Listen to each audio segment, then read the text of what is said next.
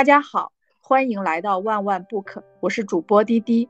今天呢，我和 CT 还有叨叨想要在一起聊一个很老的话题，就是婚姻这个话题。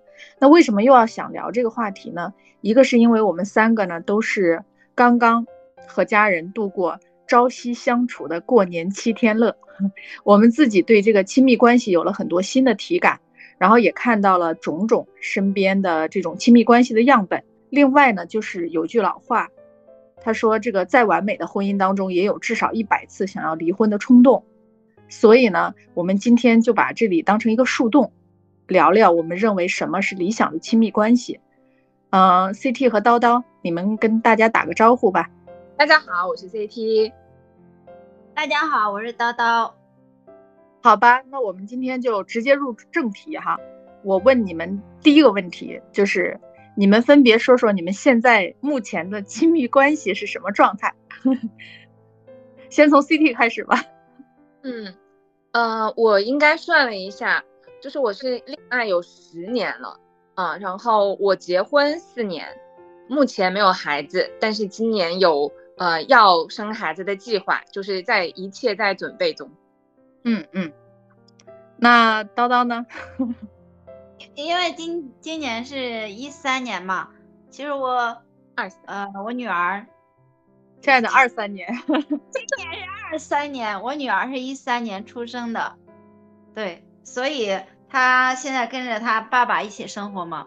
我的生活就是，呃，没有理想的另一半，但是我生活还挺安逸的。嗯嗯，那我跟 CT 是有点类似的，就是目前还在婚姻当中。一会儿可以聊一聊这个体感。那第二个问题哈，你们认为婚姻给你们带来了什么？这个什么可以是好的或者坏的都可以。CT，你先来。婚姻带给我的好处是，嗯，第一个是确实有一个人可以跟你一起去承担很多事情，嗯，这里包含了，嗯，可能外面的事情，也可能是内心世界的一些压力。我觉得，呃，有一个人能跟你一起，也许他可能也帮不了你什么，但是他在你旁边，还是会给你一点点安全感的。第二个是，就是切实的便利，就是我是一个，我觉得我是本质上是一个很懒，并且很比较自私的人。嗯，特别是我觉得在婚姻关系和亲密关系里面，我越发的觉得我还是蛮自私的。嗯，我觉得在目前的这个婚姻关系里面。我还是呈现着比较舒适的状态，就是可以，当然，我觉得这也不是很好，我是可以理所当然的去享受这个舒适的状态的，嗯，然后，嗯，享受确实我有被照顾到，嗯，我我觉得可能更多的是，嗯，我的身体、我的生活、我的身体健康和我的一些，嗯，最基本的生活，我觉得是被照顾到的，然后还有就是，我还是比较，我们还是可以比较独立的做独立的个体。我觉得这个还比较难，就是还是相对比较自由的。如果说要带来一些什么不便利，就是我觉得一进入婚姻就必然带来的一个，就你要生孩子，你要开始养老，并且养双方的老人这种超级大套餐。其实我说我的自私就是，我也是只能只希望享受到那些便利的部分，我并不想享受那个超级大套餐里面对我来说不便利的部分。嗯嗯，哎，CT，我想问一下哈，就是说你说，嗯，就是。他也可以分担你内心的一部分压力啊、情绪啊，是指你们两个其实是可以就你的目，比如说你遇到的种种的问题进行讨论，就是在心理上能互相扶持，是吗？嗯，说实话，我觉得其实这个部分避免有很多，因为嗯，我是那种我是我是敏感，然后嗯，某种程度上有的时候我也是脆弱的，但是我是易忘的，就是我比如说我遇到一些困难，我可能要。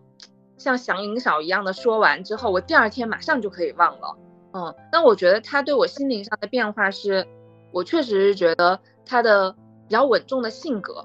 我觉得最最重要的是，他确实有信仰，并且他的一些信仰和价值观给我带来的一些变化。嗯嗯嗯嗯，是可能他的那种信仰，嗯，逐渐的影响我。让我在面对一些压力的时候，我知道该怎么去做啊。比如我开始冥想打坐，我觉得是这部分带来的。嗯嗯嗯，就是他也是可以倾听你的。嗯，就是就你在像祥林嫂那样去诉说的时候，他是可以倾听你的。可以，但是说实话，并不会给我带来什么任何解决啊，或者就是他可能开始想要去，我觉得大部分的人都是这样的吧，大部分的男生就开始想要教或给你解决问题，但说实话，我们不需要解决问题嗯，我们就可能有一个点上，但我并不觉得就我们在讨论这些问题上，我们是可以达到一个共同的点的，那在那里听着不说话，我觉得也行。就比如说，你告诉他我不想要解决方案，你或者说我不需要解决方案，你只需要听我说就行，或者在我给我一杯热茶呀，或者什么贡献一个耳朵就行。你跟他说过吗？我跟他说过，然后他就说我们所有生活的这一些困难都是，就用他的信仰来说，都是虚像，都是我执啊，都是这样子。那有的时候你就会说，这个时候你就会觉得很无语。但是如果你在清醒和你在内心平静稳定的状态的时候，你是接受这个的。他让你最感动的一一件事，最浪漫的一件事。我上次我们其实是有分享过，就是那也并不是浪漫，是我觉得让我足够的安心，就是他，嗯，就是照顾我嘛，就是我我有一次喝多了不好的那一次嘛，嗯。还有更浪漫的事情吗？是我们，我觉得最近有一次是很浪漫的。是，嗯，我们两个就过年期间就我们两个人嘛，我们看电影，我们看《阿凡达》的时候，我觉得就是那个那个台词就是 I C U 嘛，然后我们两个其实他应该看过这个，但是我是第一次看《阿凡达》，我一直都没有看，然后我听到这个台词的时候，我非常兴奋，我们就对视了一下，然后我觉得我们两个对这个 I C U 的那种被被触动到的感受是一样，我觉得那一刻是。是浪漫的，而且这里面有很多台词，我其实都很喜欢，我能够感受到。当时我们还是讨论了一下，就是这个电影也还是会有那种美国恶俗的价值观的，就好像什么东西都是就是人类就是第一位的，其他生命体都是次要的、次等的生物。在这一点上，我们都达成了一致。我就觉得在那那一天，我是会觉得嗯很浪漫，就是在精神上和就是那种不言而喻的，就是有被触动到的那个感受。对他送你的礼物，你最喜欢的是哪一个？翻白眼。如果这是个视频，我真要翻白眼。就是很喜欢，就是送他觉得好的礼物。比如他觉得很浪漫的事情是，嗯，每一次一些重要的纪念日，他会说我，他就喜欢给我买耳钉，因为我很喜欢这些小挂饰，他就会去买金的啊、银的呀。然后呢，他就说这个东西一保值，二是他说。就他觉得我买的那些便宜的，但是我觉得很好看的耳饰，他说很廉价，然后他就要去买那些金的呀、银的呀。他说这种东西保值，并且他说你想，就是以后我们可以按年份去换，比如戒指可以换一个更更怎么样的啊，但是都不买钻石的，就是在这种意义上的东西。但实际上我觉得这是直男的审美，很丑，然后我还不怎么戴。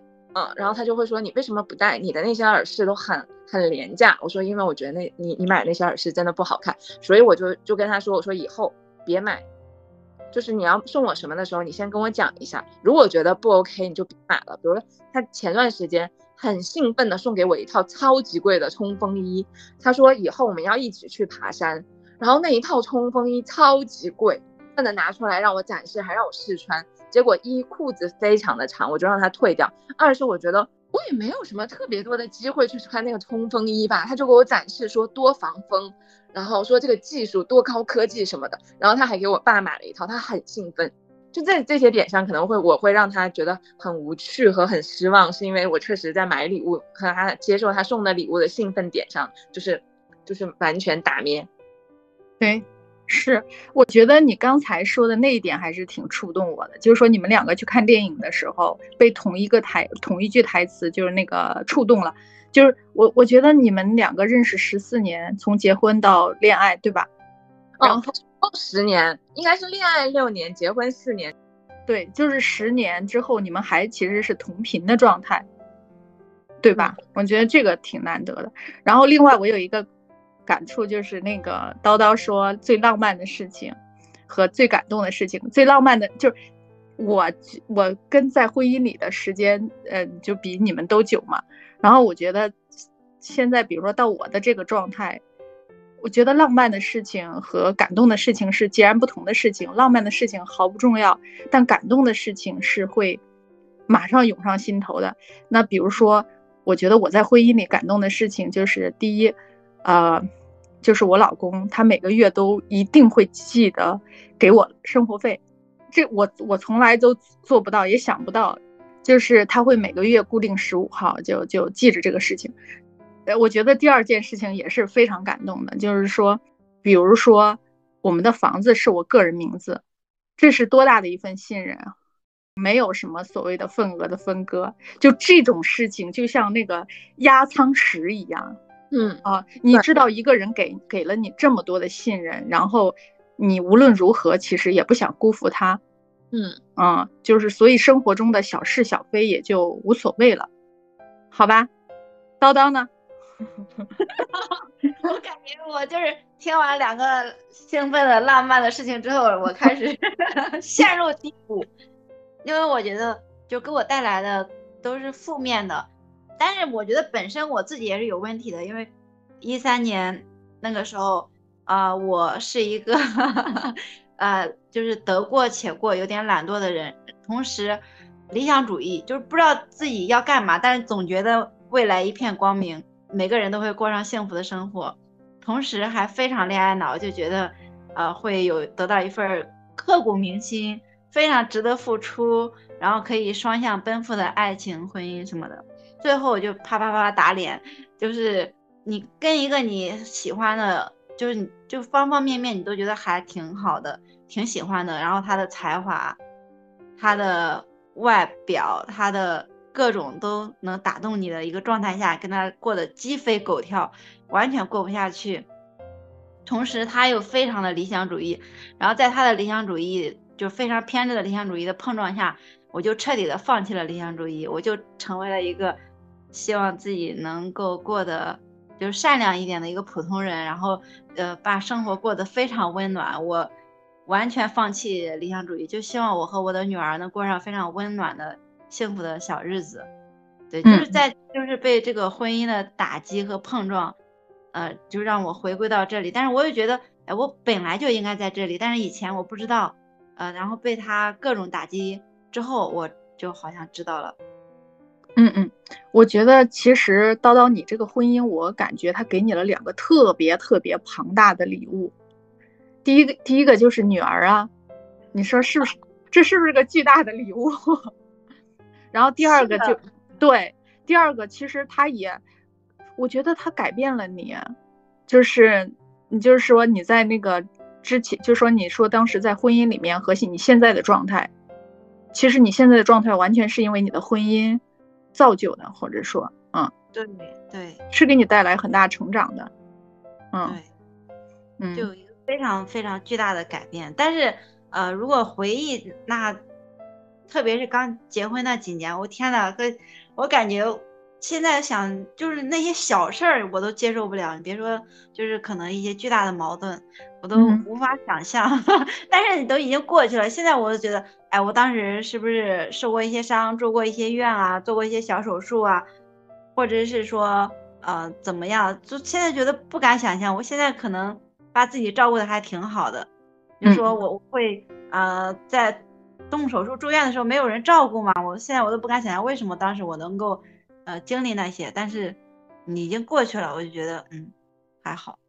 嗯，那你那叨叨你现在的生活呢？就是说你现在的就是经过这样的婚姻，你认为或者说每一个女孩子，如果她从婚姻走出来，你觉得理想的最理想的生活状态是什么样的？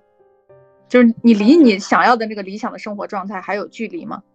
我我觉得我说不太清楚，因为因为一开始我我的想法啊，我真的我从一开始第一就是第一次结婚之前，我的想法就是每个人都要有幸福的爱情，有幸福的婚姻。然后等到我觉得我婚姻不行的时候，我就在想我要有第二次幸福的爱情，我要有第二次成功幸福的婚姻。就是我就感我就想。赶紧再再交一次卷啊，再考一次试呀，嗯。嗯，赶紧去呃争取能不能再及格一次呀，然后取得一个更高的分数呀，方方面面都很周到、很周全、很成功。然后现在我就放弃了。你是从什么时候放弃的？就好像是一个缓慢的过程，也不知道是是从感觉应该是这两年吧，因为前两年可能工作比较忙嘛，呃，而且那时候可能脑子还是没有想太明白。我觉得到好像是到这两年，我我心里面那种呃女性主义开始萌芽嘛，我会觉得呃以我会觉得我以前有对衰老的恐慌，我好像希望我婚姻成功之后会有一个人在我六七十躺在床上的时候，他会照顾我一下。但但其实我现在。我爸爸住院之后，呃，我在医院里面请护工去照顾他的时候，然后以及去，虽然我妈妈对我爸非常周到的照顾，然后各种还有对就是现实生活中的各种事情的，我觉得观察之后，嗯，对于我自己来说，我很多事情好像就放下了，也没有那么恐惧了。说我老了是不是一定要有个人来照顾我？我会不会就是突然说我昏迷了，没有人照顾我？以前好像有有各种恐惧，还有就是也会担心别人说，哎呀，你看那个人孤零零的，他一个人可不可怜？我现在好像都没有这种恐惧了，我，所以我也说不清具体的变化。我觉得跟我们做播客也有关系。哦，太好了，简直，嗯，就是男性、女性婚姻，啊，我。就是你去追求婚姻，就是很成功的婚姻的时候，你要牺牲掉你自己很多很多东西。那如果一开始你就为自己活着，然后不去牺牲的话，可能我觉得自己更更丰丰盈、更快乐、更自在。那你现在，比如说认为比较理想的亲密关系是什么样的呢？或者比较理想的那个另外一半是什么个模样呢？就是不被任何事情束缚吧，然后同时就是感觉，嗯，我我会觉得就还是需要两个极度成熟的人，就是可能都经历过很多困难，嗯，然后经历这些困难之后，呃，生活的就是细节啊，各种有互相理解的地方，嗯嗯，行动上能够做到，然后思想上能够互相理解，嗯嗯。那你希望跟他在一起是什么样的感觉呢？就比如说，是是一个什么样的状态？以前的话，我看到人家说明星不一起住，我就想，怎么可能不一起住呢？你最爱的人，你肯定要二十四小时看着他，就是甜蜜的不得了。我现在就想，啊，不一起住挺好的，就是我我很希望，我现在我的房子就是还没有住在里面嘛，但我觉得我希望我的房。子每一间都按照我自己的想法布置，然后任何人都不要闯进来。嗯，哇，我太有太有你这个你你这一点让我太有共鸣了。我我 CT 肯定没有共鸣，因为他没有体验过这一点。啊，我我我是因为有一段也嗯，不过一会儿我可以讲，就是我我就是发现，就是为什么我体验到就是希望有一个自己的房子，这个房子是任何人都不要闯进来。嗯，对。就是我可能会布置一间客房，朋友来住，亲戚来住，或者是另一半来住，嗯，但是我觉得如果两个人分开住，真的挺好的，有一个就完完全独立的空间，不要二十四小时在一起，是的，也不害怕他离开，嗯，是的。到那个石原里美和她的丈夫，他们结婚之后就并没有住在一起。然后很多当时他们官宣之后，很非常多的网民都说这是什么样的婚姻，可能就是走个形式罢了。然后那个天海佑希他就说，他就觉得，嗯，不想结婚的一个很重要的原因是不想跟任何一个人住。他说任其他人会破坏掉他的，就是他的房子和他干干净的房子和能量场。他说如果可以，就让他住在隔壁房间。我觉得哇，太酷了，因为。如果一个男人比你精致，我也不希望和他住一起。如果一个男生就是他比我邋遢，我也不想和他住在一起。如果他想法和我不一样，我也不想和他住在一起。对，而且这还是更宏观的，哪怕他作息跟我不一样，我都不想跟他住一起。我我真的觉得理想的婚姻就是我们住面对面，你知道吗？一梯两户，然后完了之后，我觉得这个距离你。特别适合你说我们跟父母之间的距离最理想距离，那天咱们在播客里说是一碗汤的距离嘛，就煮煮好一碗汤端过去还没有凉，那可能就是说大概就是在同一小区或者是隔壁小区都能容容忍都能接受。我觉得跟伴侣最好就是一梯两户，我住这边，他住那边，哪怕两个房子都特别小呢，五十多平米的，因为我觉得我自己在前一段时间就是是属于相当于是自己住吧，啊，就是我觉得那个就是你自己住在一个房子里，那个房子的能量场是特别完整的，就是那个完整的意思是它属于你。每一处都属于你，卫生间属于你，厨房属于你，所有的一切都属于你。那个能量，就是我觉得特别纯净。刚好跟一个朋友，就下午我们去逛公园嘛，然后我觉得他就给我提供了很好的样本。那那位朋友，她就离异的一位女士嘛，她的房子特别好看，就是她把她的房间，她说她的房间一定希望是呃有。有海或者有江这样子的，然后她就在呃佛山买了一个房子，就是这样子的。然后她又说，嗯，她现在他是他还是有在呃亲密关系当当中嘛，但是他嗯特别享受，就是他和他的亲嗯爱人就是不在同一个城市，然后他把他自己的那个房子做的特别特别的漂亮。嗯，然后她说前一阵子她的男朋友还是呃来了她的房子嘛，因为疫情嘛。然后她说她浑身都不舒服，她说就是那个能量场被破坏了。虽然她平常还在深圳工作，然后佛山那个房子只是她男朋友来住，但是她周末就是要回回来嘛。她说她一进去，她觉得哪哪都不对了。然后她说能量场被破坏掉了，她她一个人创造的那个能量场还需要很久很久时间，等她男朋友走了以后，她再恢复。然后然后她就说，她说她觉得。不住在一起，可能就没有那那么多麻烦对他来说。他说，因为他一个人已经足够饱满了啊。我觉得“饱满”这个词特别好，所以就特别祝福他现在的状态。对我特别有同感，而且我认为，就一个人反倒是更容易在那种饱满的状态里面啊。就我在前一段时间就一个人住嘛，我一推开门，我都觉得我就像一个就进入了一个巨大的充电器。里面，就是我走在哪儿，我都觉得都在跟我充电，我就像被充满了一样，我觉得幸福死了，你知道吗？我就坐在沙发上都会觉得，哎呀，真的太幸福了，感觉日子怎么能这么美好呢？然后，你你因为比如说，就举一个很小的例子吧，就是我的沙发旁边养了，呃，一大棵龟背竹啊，那个植物嘛，它叶子很大，那个造型美死了。它是自己生长的，我觉得美的不得了。我每次看它一眼，我都觉得幸福很久。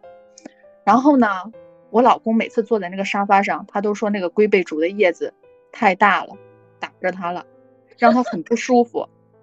然后每次都这么说，我真的很烦很烦。当然，他也表现出的很烦很烦。他就说这个就是非常挡光啊，然后影响人呢。说特别难受，每次碰到那个叶子，他都特别难受。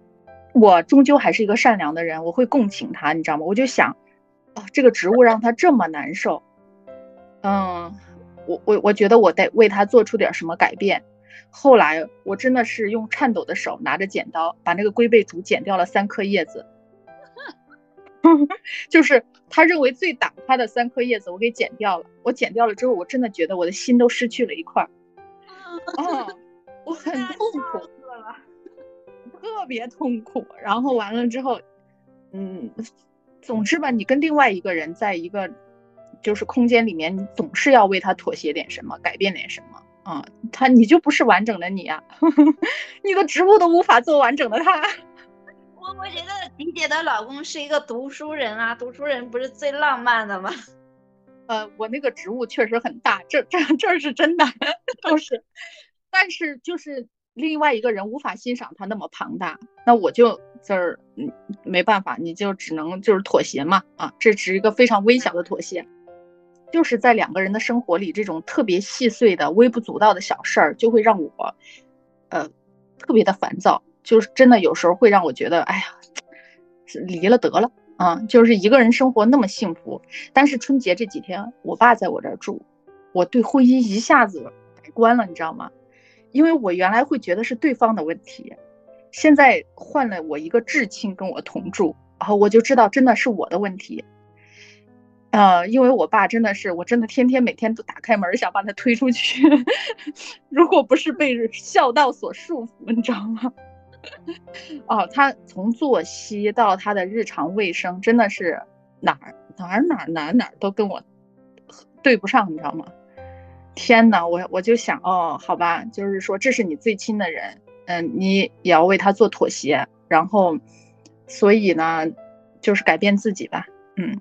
但是如果最，当然我认为最好的状态还是就是一个人生活在一个属于你的空间里啊，幸福的活着。对呀，对呀，对啊，因为我觉得迪姐刚才说的时候，我就觉得好美啊，多美的大叶子。对，就是那个美，可能是，呃，就是别人可能都觉得它丑，但我觉得美啊，因为这是我的房子啊。但是你在婚姻里，这就不只是你的房子。这是你们一同的房子，如果他那么的障碍，那你们只能就比如说妥协，选一个彼此都舒服的方案。比如说，如果把那个植物连根拔起扔掉，可能我就受不了；但是那个叶子还让它那样肆意张扬的就生长，可能它受不了，那只能就减减半了，就让它减掉一些。啊，很痛苦。我现在每天路过那个植物，我都很伤心。我觉得第一，我对不起它，然后呢，它就是我懦弱的表现，懦弱。我的懦弱就是伤害到了他，你知道吗？体现在他身上。呃，第二就觉得，我觉得他没那么美了。嗯，好吧，扯到哪儿了？哎，那 CT 你呢？你你在婚姻里有这样的时刻吗？就要揭竿而起，拍案而起。有，这我得小声说，一个小小的冲突，因为他办了一个就是。凉拌菜，然后他就是两个人，他就一定也要用公筷。他觉得我的肉就是有猪油，不允许碰他那一盘菜。然后我真的当时我很崩溃了。然后他就他当然他也拿了那个公筷，然后他就土汉界分得非常清。他把他那一半的，就是他在那里，我觉得他就是在示威。他就拿筷子给我切割的很干净，然后他那一半的就不要让我碰他。而且很挑衅的就在那里分割，我当时真的很生气，我那一瞬间我真的炸了，然后我就拿着我的筷子去他那一半搅了一下，然后他就爆炸了，他就说你不要这样欺负我，然后当然后来我就我就没有理他，我就吃完了以后我就进书房去准备了，嗯，然后也也也很困，然后我就发现他，但他当时在跟他爸妈打电话，后来然后他就拿了一盘水果放在我那里，然后他还。写了微信一段，说就是你要尊重我，这是我唯一就是要坚持的了，就是我的饮食习惯很特别，我就觉得真的太矫情了。我当时就说，我说你怎么这么矫情啊？啊，但是对，嗯，就是这种都是这种特别细碎的小瞬间，我当时真的确实很挑衅，我就拿着筷子在他那里搅动，嗯，他应该爆要爆炸了，我觉得他 下一瞬间可能就要就要拍桌子。对，是我特，我觉得这是很大的事儿，你知道吗？就是说我跟我老公也完全饮食无法契合，就是他喜欢吃重油重盐、口味非常重的山东人嘛，山东菜，哇，我简直就是以水煮为生，素食为生，他是无肉不欢。这听起来是婚姻当中非常非常小的事情，对，但是他每天一天要发生三次，每天都要因为这种。要么你不舒服，要么我不舒服，然后呢，唉，所以我现在有时候觉得，其实吃能吃到一起，能聊到一起，嗯，特别特别的重要。如果再高阶一点的话，就是能睡到一起。这个睡到一起的意思就是说，我们彼此的作息也一样，没有一个人是夜猫子，另外一个人要早睡早起，就是作息也一样。如果又能吃又能聊，那真的是，呃，非常好的这个。就就就很舒，日常会很舒服，所以呢，我现在就在想啊，因为最近他我跟我公公婆婆在一起住嘛，我就可以安安静静的去回想我们的婚姻。我觉得就是因为我们的压舱石够实在，就在大的问题上，比如说他的人品啊，他的学识啊，这都是我欣赏的东西。这个压舱石够重，所以它能抵过这些细密的、每天都发生的彼此在审美上的不同，在认知上的不同，在饮食上的不同，这些细碎的烦恼吧，这些细碎的痛苦。但这些细碎的痛苦不值得一提的痛苦，它也是痛苦啊。同意，嗯嗯。我一直都觉得，就是像迪姐的生活，怎么会有烦恼呢？哎，我没有。我只要没我老公，我就不烦恼。你有一个这么成熟稳重的老公，怎么会有烦恼呢？呃，我原来认为我的烦恼是来自于他，现在我爸跟我在一起住，我就发现其实烦恼还是来自于自己，因为我其实，嗯，就是要求挺高的，嗯嗯，就是，嗯对，所以那这只能折磨我自己了啊。比如说我老爸他做饭要用火嘛。那这个我完全我特别受不了，特别是我我听到那个就是油很热，然后把菜丢进去的那个声音，我都觉得就像地雷一样，你知道吗？我听不得那种声音。女儿的饮食呢？我女儿饮食跟我一模一样，这就很幸福啊！我我都在想，迪姐和你女儿，你们俩身材很好的原因是这个吗？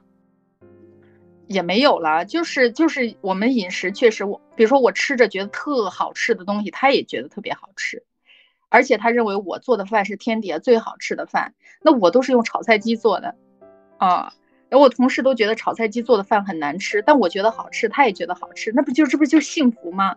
你你说两个菜名，你俩比较喜欢的，呃，西红柿炒鸡蛋，还有就是西红柿炒白菜。然后还有凉拌黄瓜，还有切西红柿，这都是我我们特别喜欢吃的菜。还有荷包蛋、三明治，特别丰富啊！马上就能说这么多。鸡茸蘑菇汤，高级一点的，也是很喜欢的，契合就是。哎，CT，你是不是从来没有幻想过自己离婚这样的一个状态？就是认真想过？是，说实话没有认真想过。嗯，所以。下午我跟那个朋友的聊天就在公园里面嘛，然后就然后状太好了，然后我就觉得那好像就是我的播客的样本，就是我认真的问了他几个问题，我说呃你离你离婚这件事花了多久时间疗愈？然后你觉得离婚最困难的是什么？然后你觉得你离了婚之后的生活是怎么样的？然后嗯当时也没有想到就是会会是播客的样，就是一个像调研一样的，就是因为我们聊到了嘛，我们就坐在那。湖边就在聊这些问题，然后他就给了我很多答案，然后我觉得，嗯，就非常真诚。比如第一个，他说最花了多久时间疗愈？他说，嗯，其实他觉得在离婚之前就已经在开始疗愈了，所以他觉得离婚之后的疗愈时间并不长。然后他觉得离婚最难，我当时以为就是不是要除了情绪，因为他情绪已经疗愈了嘛，那是不是嗯最难的部分应该是割舍那些。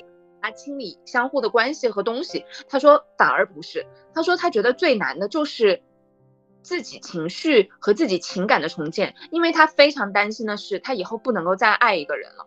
我说，后来我就在想说，如果是我，我不会担心这样子，我只会担心，嗯，我可能不会再结婚了，然后会可能会让我爸妈或者什么。会很难过。我说我不会担心，我不会再爱一个人了。我觉得爱一个人又又容易又又复杂，但是结婚是一件太复杂的事情了。嗯，我说我可能如果离婚了，我爱一个人会更随意一点，就是更随性一点了。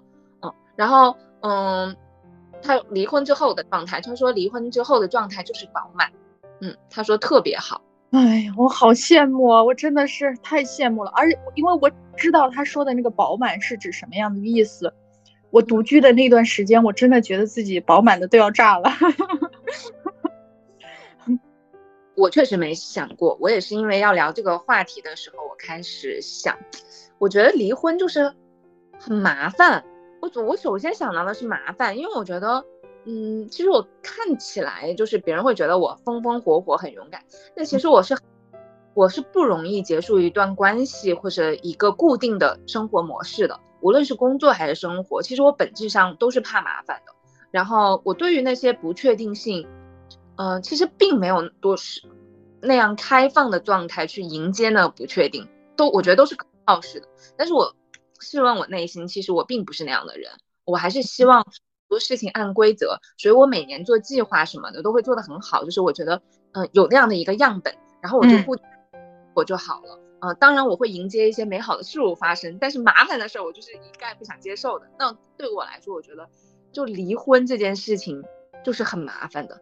我很想问问你，就是你有没有那种美好的幻想？就是离是麻烦，但是离完以后，你有没有很美好的幻想？我真没有幻想过，所以我今天就问了他这几个问题嘛。然后问完我就觉得，嗯，还好，就是起码我我觉得我自己目目前也是富足的，我一个人生活我觉得也挺好。接下来因为他呃的校区要在花都开课，所以他一周有好几天要在那个花都校区，所以他要在那边租个房子。我今年应该能够体会到，就是起码有几天都是自己住的这样子的感受啊！我觉得刚刚讲完，我觉得这是一个非常好的体会体验。嗯嗯，是，我是很认真的想过啊，我想的，我其实主要是美好的幻想，就我会想，如果我要离婚的话，我绝对不会再结婚了。就说，人生的这个考试，你已经交过一次答卷了，我是再也不想再交了，因为再让我考同样一次试，嗯，我觉得没有兴趣啊，完全没有兴趣啊。然后呢，哎呀，反正总之有时候一想到如果我恢复单身，我真的觉得想原地跳舞，你知道吗？哇塞，这可以做标题，真的是真心话。嗯，对，我就想听吉姐说这些。啊，然后你你知道，就是说，我说一件非常非常小的事情啊，就是，呃，比如说家里的每一样东西，其实都是我精心挑选的，就是它都是曾经让我怦然心动的东西，我才会把它带回家。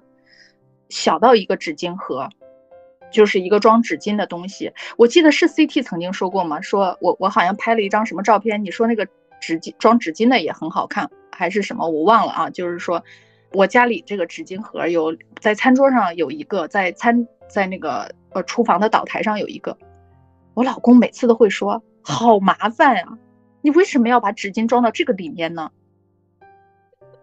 啊，他说他也不觉得那是个纸巾盒，他就说这这个里面很讨厌，就是。然后你知道有一次我一个朋友来我家，他说我特别喜欢你的纸巾盒，我说为什么？他说：“因为这上面有一句话说，再微小的事情都值得我们去庆祝，啊，那是一句英文，啊，非常非常小，小到就很小很小的一行，它是在底部写着，就那么小的一行字，他都看到了。关键是我买的时候也是因为了这行很小很小的字触动到我了，我才买这个纸巾盒的。就是你一下子就觉得你确实被看见了，也被懂了，嗯，就那个瞬间特别的幸福。”嗯然后，如果我老公会跟我说这样一句话，就说：“哎，这个纸巾盒上的这句话，或者说，嗯，哪怕是他没有看到这么小的一句话，他就只就是说啊，嗯，你看纸巾用这个盒子装，你很用心或者什么，我都觉得特别的幸福啊。”哎，我昨天也有同样的感受，因为我昨天跟别人去一家私房菜馆吃饭嘛，然后那一家私房菜馆就是一对夫妻，然后带着两个小孩，就是特别棒嘛。然后到了九点，他们家的大儿子就冲上来就跟我们说我们要关门啦。然后他下去，他爸就把他棒揍了一顿，然后就把他揍哭了，你知道吗？嗯嗯。我和我的朋友那种，就是觉得我们让他让那个小孩难过了。然后我当时我下去的时候，我就说。就是很很很抱歉嘛，本身我们也要走了，我觉得他也没说错。然后我就说，我说你肯定是希望跟你爸妈早点回家。然后我刚好包里就我就拿出了一个小的，就是呃一个小老虎一样的装口罩的，我没有用过，但我一直放在包里。我就我就送给了他，我说你别哭了，干呃我我知道要要跟爸爸妈妈早点回家。我说我们我们马马上要走了。然后那个小就是拿到那个那个礼物以后，就开始特别委屈的哭，抱着他爸。然后我回来就把这件事情跟博士讲，然后我说，我觉得我当下看那个小孩的眼睛，我觉得我们有一种，我看见了他的委屈。然后他说，你可能想太多了吧？也许他就是希望你们早点走。我当下真的就是对对对，是是是，我我老公也一定会给我这样的反馈。飞婷，你老公是哲学博士，嗯，我以为 他会秒懂你的意思，没有，他觉得我我就是戏多了的，对。就想到这样纸巾盒这样很小的事情，我喜欢这个纸巾盒，我把它带回家，这是我的事情，我不必得到他期待，得到他的认可或者得到他的喜欢，因为如果我向他有期待的话，我自然会收获失望。但是呢，我经常会这么想，这个家是我们共同的家，如果他很讨厌纸巾外面套一个纸巾盒，那我是不是应该不要这个纸巾盒？嗯，就是我会自责，我我我是不是给他的生活增加了太多的麻烦？所以呢，就是，可是如果我不要纸巾盒的话，我会很痛苦。我不要看到清风这样的标志，就是我看到这些东西都会侵蚀我日常的能量。那我觉得我就敏敏锐，然后又太共情了。我确实从来没这么想过，哎，对，真的，我觉得跟我做这行业有关系，你知道吗？哇，我们做内容的，真的有时候我我们都会觉得自己挺敏感和挺矫情的啊。我我我觉得我和迪姐有共情的地方。然后我躺在手术室里面，你知道吗？洋洋刚出生，我感觉我死里逃生、精疲力尽的时候，我还在想，呃，我房就在医院的病房里面，我在想我房间有没有给客人喝水的杯子，然后那个杯子干不干净，应该给客人用一次性杯子还是用玻璃杯？我在想这个事情，嗯，就我我我其实是这样，就呃，在那个时候我倒没有想那些啊，主要是我我生孩孩子的时候也没有客人啊，就是我可以接受我一个人去医院，一个人住院，一个人生育都没有问题，啊，这个我都觉得这是我自己能完成的事情，而且我能完成很好，但是我渴望的只是就是我喜欢的东西你也能喜欢。我老公恰恰不能给我这些，他可能给我很多别的呃照顾啊，或者什么很多东西啊。嗯，好吧，没关系。嗯，那我们这样啊，就是我们在就是我们下面就聊一聊，就是嗯，就是我们现在不管是我们的年龄还是我们的生命状态走到现在这个样的时刻，你们对亲密关系是不是有新的了解？是否有新的了解？CT，你说呢？因为你现在马上也面临一个新的亲密关系，呃，当然还没到来，就是一个小宝宝。对我感觉这么说完，大家都还以为我怀孕了。虽然你在备孕，就是我都觉得就是好像已经发生了那种关联。对对，而且我我我好像感觉你今年肯定会会。我也我也这么感觉，我也对强烈的预感。对，虽然我们现在还是口头式备孕，就是在讲我今年要备孕，但都没有做准备。嗯，我觉得，首先我确实是觉得亲密关系和以前其实还是会受嗯比较传统或者是传统的观念的影响。我当时就觉得亲密关系就等于婚姻，就是两性之间的亲密关系就是等于婚姻。我觉得这是捆绑式的。我也是觉得去年。嗯，看了一些女性主义的书，和我们聊，听了很多播客之后，我觉得这这完全就是不不同的，而且我觉得这，嗯，把他们当成是相同的，我觉得这就是一种洗脑，就是希望要让更多的女性或者更多的人走向婚姻这样的一个 PUA。我觉得，确实，我觉得亲密关系还是需要，就是需要学习和是需要是。做做功课的，因为我刚刚也说，我在亲密关系当中就认识到我自己是自私的。那在一段婚姻关系里面，我觉得就是我觉得认识到自己是自私的这件事情，好像我我也能够接受了。嗯，那你就弟弟，你展开讲讲，你你觉得你是你觉得你认识到你是自私的，这个自私是指什么？嗯，可能在我这里，我就是说实话，我我更会首先会想我自己。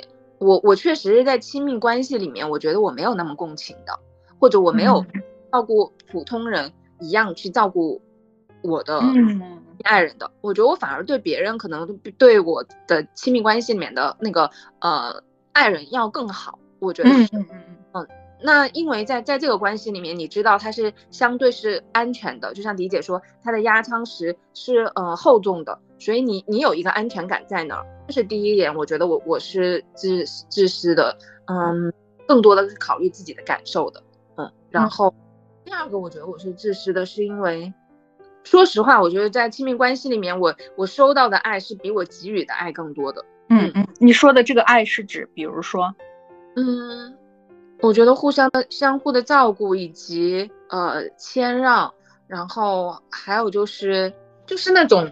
发自内心的爱的那个能量，嗯嗯嗯，明白，嗯，嗯对，嗯，我我确实，我觉得这，我以我我我其实之前就，如果你说有没有认真思考，是不是跟人有关，我也有认认真思考过，我后来不知道为什么，我突然恍然大悟，是说这真的跟人没关系，我觉得这段时间是好有关，嗯，我也认识到我的自私，在亲密关系或者在跟在原生家庭的关系里面，其实我觉得我本质上也还是自私的。是这段时间不是都只有我们两个在这边过年吗？说实话，这段这段我爸妈听到肯定很难过，但是说实话，我觉得很自在。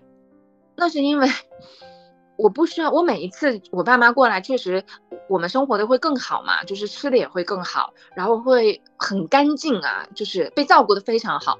那说实话，我心理上是有压力的，嗯，有压力在于我觉得我爸妈来了，我应该照顾他们。然后我需要就是，嗯，带他们出去玩啊，或者是安排一些节目活动之类的。但我就觉得我的假期，我就是非常想要，就是 CT 式的生活，就看剧、躺着看书，然后我想睡到什么时候睡到什么时候。但我爸妈来了，或我就会觉得有压力。但是，嗯，只有我和博士在，我真的非常放松。他只是中间会可以帮我放水啊，然后他。然后，如果我那一天真的睡到中午还没起，他就会发看看我是不是发烧或难受，然后他就会安静的退出去。我就是在这个时候，我也会发现，我会怀疑我自己是不是真的很自私，因为我只在考虑我自己。嗯，所以我觉得我也会有那种想要弥补，就是不管怎么样，那我当然喜欢自己去旅游啦。但是我觉得我不管怎么样，我还得带我爸妈出去旅游一下。CT，我可以给你提供一个角度啊，因为你刚才提到在关系中，在你和博士的关系当中，你觉得你是自私的，你没有那么共情。然后我我有一个感受啊，这个不知道好说不好说，不过没关系，咱们在播客里随心所欲的说。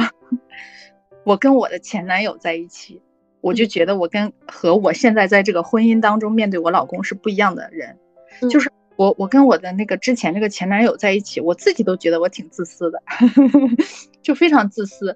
然后，呃，这个自私，你说具体体现在什么事情上呢？就是首先没考虑过他的感受，或者是他的感受是后面的事儿呃。嗯，可能我周围的人，任何人都比他重要。然后呢，我记得有一次他就跟我说，我忘了提到什么话题，他说他觉得我很自私。就是在我跟他的关系当中，我很自私，从来没有考虑过他。在他说这个话之前，我已经认识到这一点了，但是他说出来了，还是击中了我。嗯，我马上陷入了思考。我说让我考虑一下，我为什么会这样？因为你对我这么重要，而我竟然在这个关系中是自私的。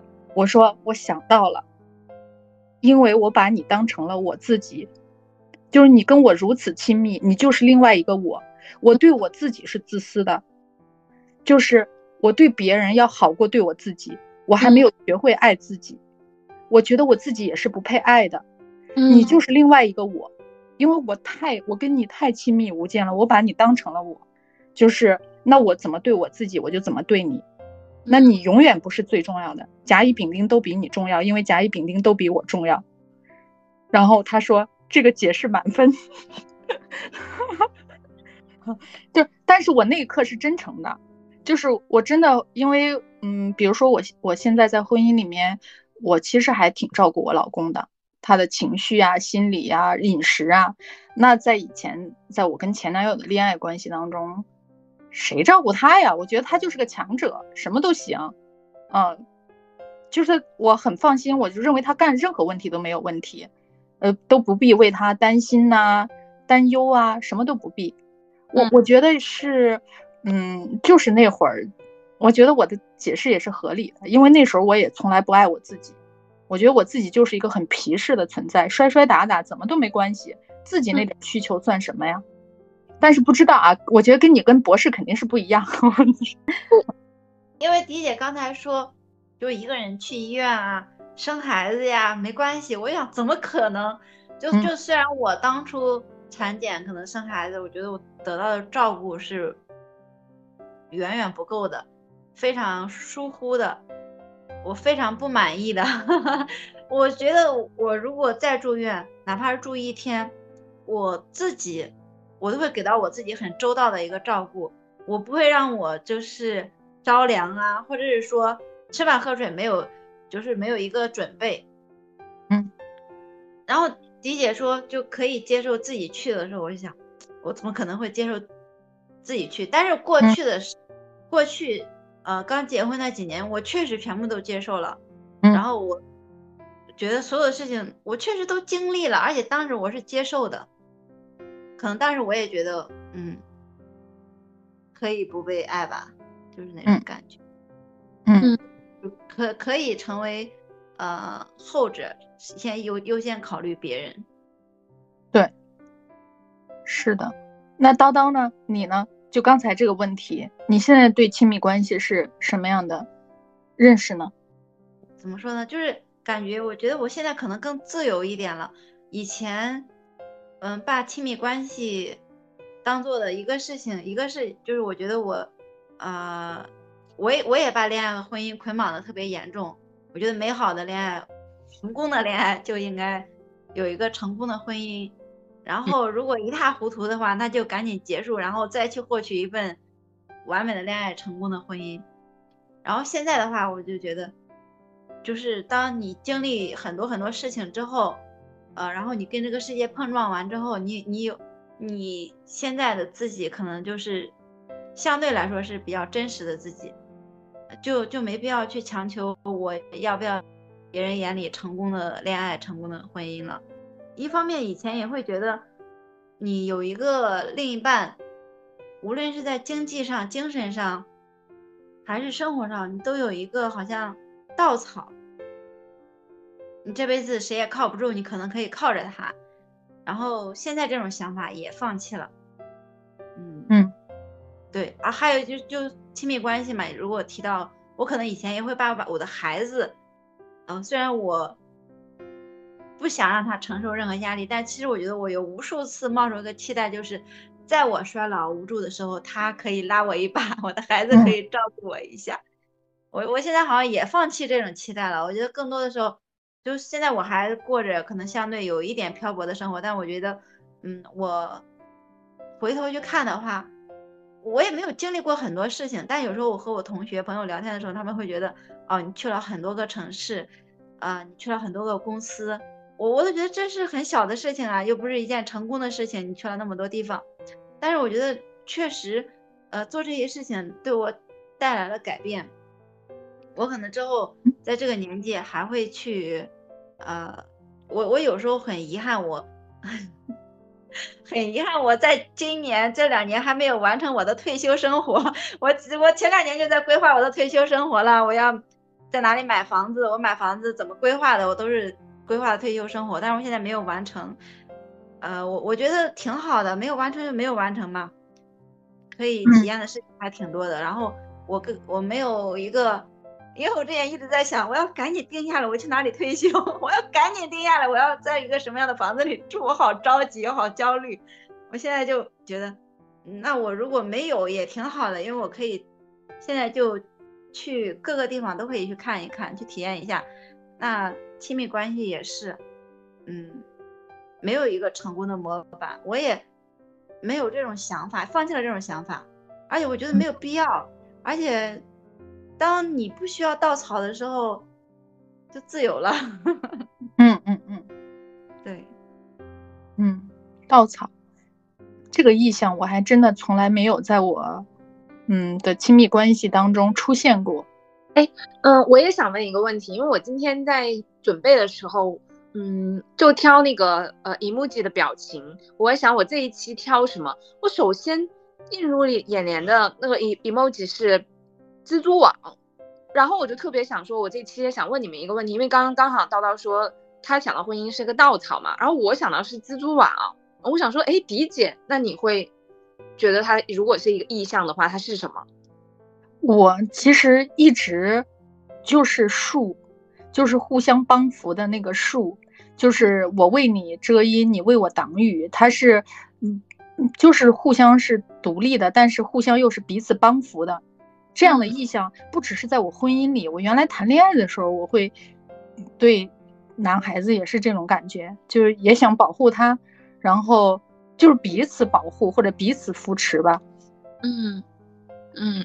这个有趣，是的，只不过是我进入婚姻之后，我就会发现，哦，原来，呃，我们的兴趣爱好什么各种，包括日常琐碎的，像刚才说到的吃啊、话题啊、聊啊，能聊能在一起，就是能能契合竟然也是如此重要啊！嗯，我我觉得就是我在我很可能上大学的时候的想法就是，在一个成功的婚姻里面，一个男人他肯定是非常智慧成熟的，然后就好像照顾你一下呀，然后给你指一下方向，给你给你几句嗯，给你什么一个智慧的建议。嗯，然后，但是到后面一直到现在，我三十多岁了，还有就是像迪姐的老公，CT 的老公，我都以为，难道他们不是那种什么高高在上的智者，给随便生活里每天都能给到你几句智慧的？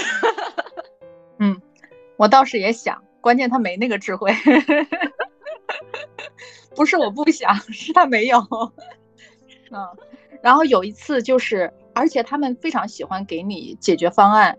就我，你说实话，我这个行业跟我老公的行业是完全两个行业。但每次我跟他讲到的时候，他会给我一些特别高屋建瓴的，什么从政策层面怎样怎样，一听就是扯的，那简直是连，就是有个边儿我都愿意听一听，你知道吗？他关键是没边儿。